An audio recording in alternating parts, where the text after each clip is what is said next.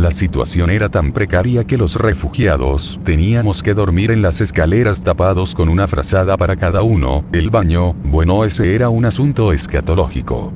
Si no tenías quien te cuide el lugar y tenía que cagar o mear, podías pedir un balde. Venía alguien con un balde de 20 litros con una tapa especial para poder sentarte y hacer lo tuyo. Te pagaban con una barrita de cereales por medio día de ese trabajo.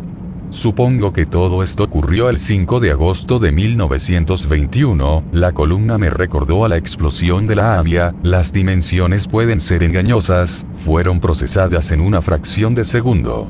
La explosión no tenía brillo y no sentí un calor abrasador, sentí frío, pero no sé, nuclear no creo que sea, termobárica tampoco. Fría sin luz, no sé qué clase de cosa será, pero esa vez no estuve solo.